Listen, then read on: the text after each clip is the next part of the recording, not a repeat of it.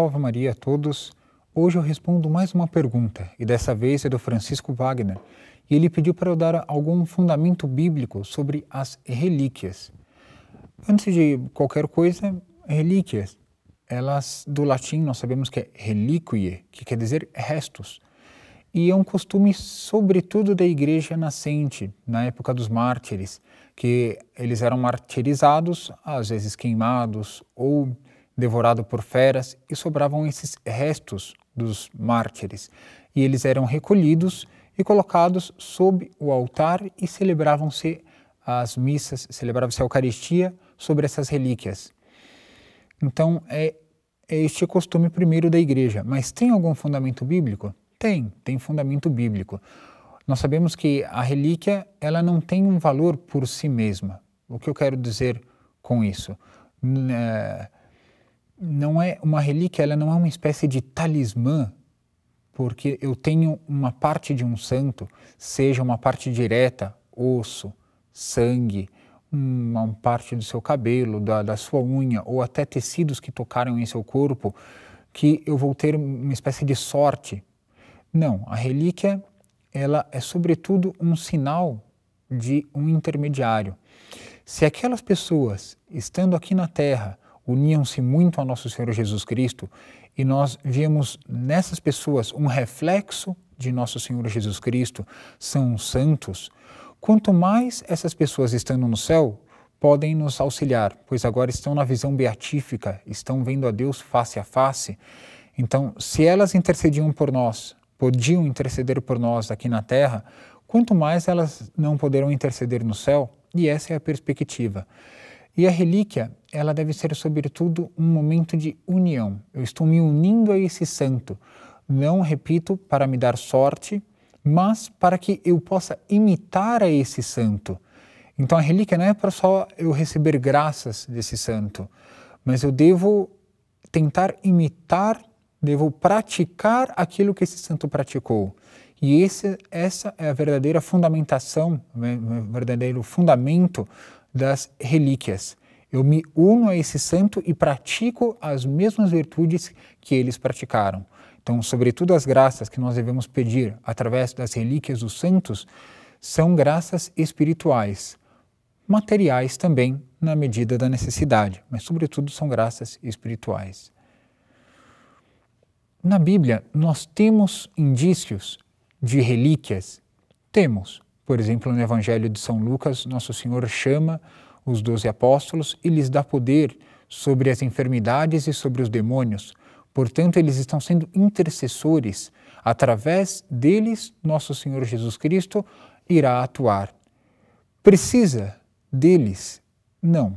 Nosso Senhor não precisa deles mas está atuando através deles, por um desígnio de Deus. Deus quer atuar através de intermediários. Ele poderia converter a todos diretamente, mas ele se utiliza de outras pessoas. Nos evangelhos também vemos aquela mulher que sofria um fluxo de sangue e que nenhum médico conseguia curá-la, mas ela tocando na orla do manto de nosso Senhor Jesus Cristo, ela se cura. Não foi porque tocou no manto, um manto não, não, não a curaria, mas é porque saiu uma força de Nosso Senhor Jesus Cristo. No fundo, Nosso Senhor lhe concedeu essa graça. Por quê? Porque foi através do, do intermédio de Nosso Senhor Jesus Cristo, mas apenas tocando o seu manto. Outros trechos, por exemplo, dos Atos dos Apóstolos, vão nos dizer que somente a sombra dos apóstolos curava o fato de os apóstolos passarem em uma praça em que estivessem doentes, a sombra deles curava. Por quê? Porque a intercessão desses santos, as pessoas uh, iam a estes santos querendo curar-se, é verdade, mas também buscando um contato com nosso Senhor Jesus Cristo, buscando um contato com Deus, porque são homens de Deus. Também no Antigo Testamento, nós temos alguns fatos que mostram uh, esse, esse intermédio das pessoas justas, desses santos, e que ajudam uh, aos outros homens, aos outros seres humanos. Por exemplo, nós já vimos o fato na história sagrada de Moisés levantando o cajado diante do Mar Vermelho e o Mar Vermelho se abrindo. Não foi o cajado que abriu o Mar Vermelho. senão foi o poder de Deus. Mas Deus utilizou-se de Moisés e do cajado. Deus não necessitava nem do cajado e nem de Moisés. Mas é um sinal, é um sinal de que Deus se utilizou de Moisés e inclusive de um cajado, como que um símbolo de poder, mostrando que Deus pode tudo.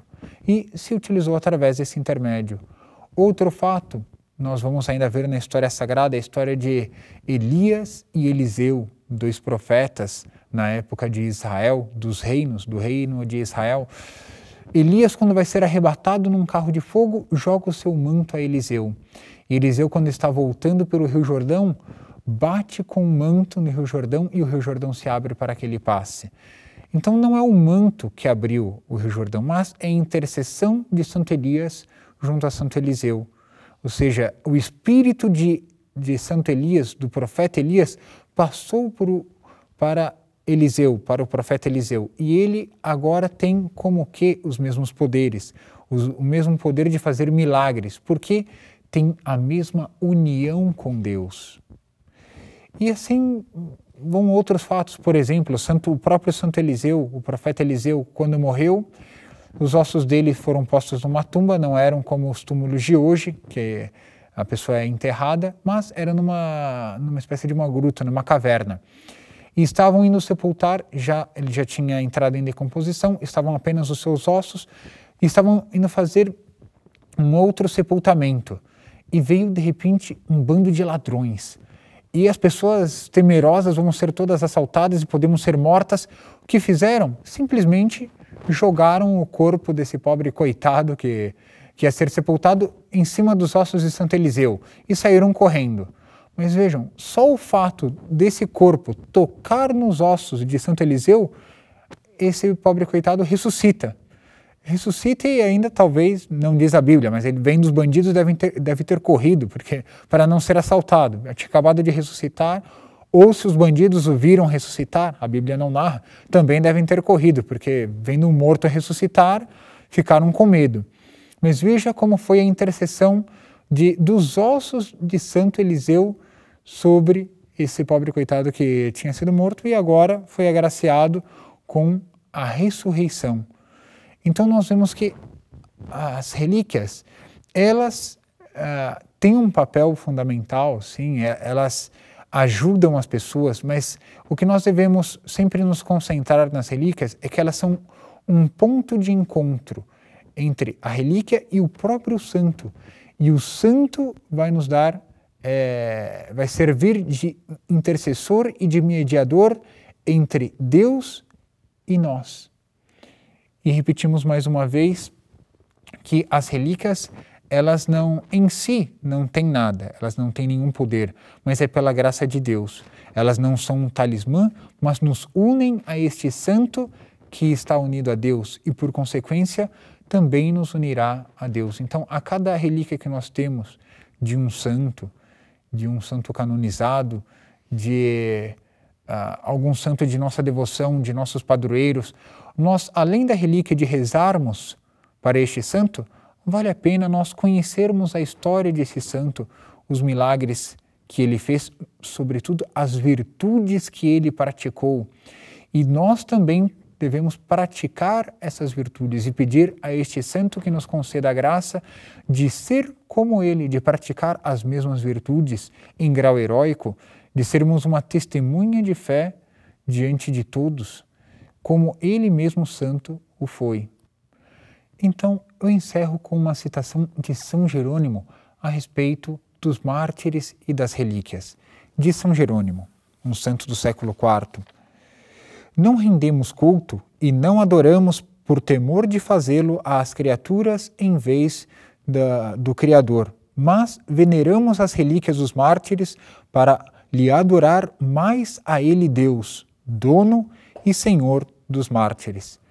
Então, as relíquias que nós veneramos dos santos, elas vão ser uma, uma forma de nos assemelharmos, de nos aproximarmos a Deus através delas relíquias. E relembro um último fato, que é de São Cura de Ars, um santo francês.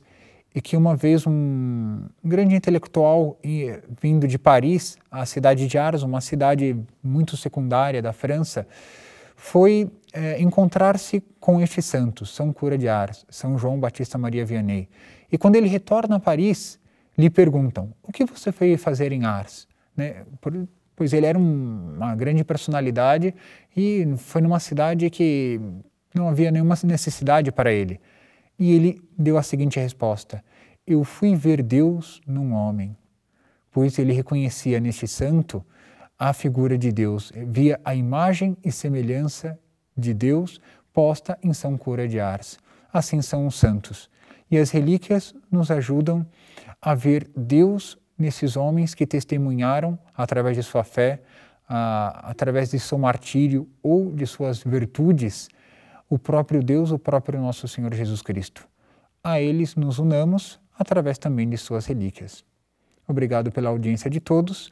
Comuniquem-se conosco através do e-mail bibliasagrada@tvarautos.org.br. Comentem no Twitter, no Facebook, envie aos seus amigos este programa e mandem também suas perguntas ao longo da nossa história sagrada para que possamos juntos estudar a Bíblia, que é a palavra de Deus. Salve Maria.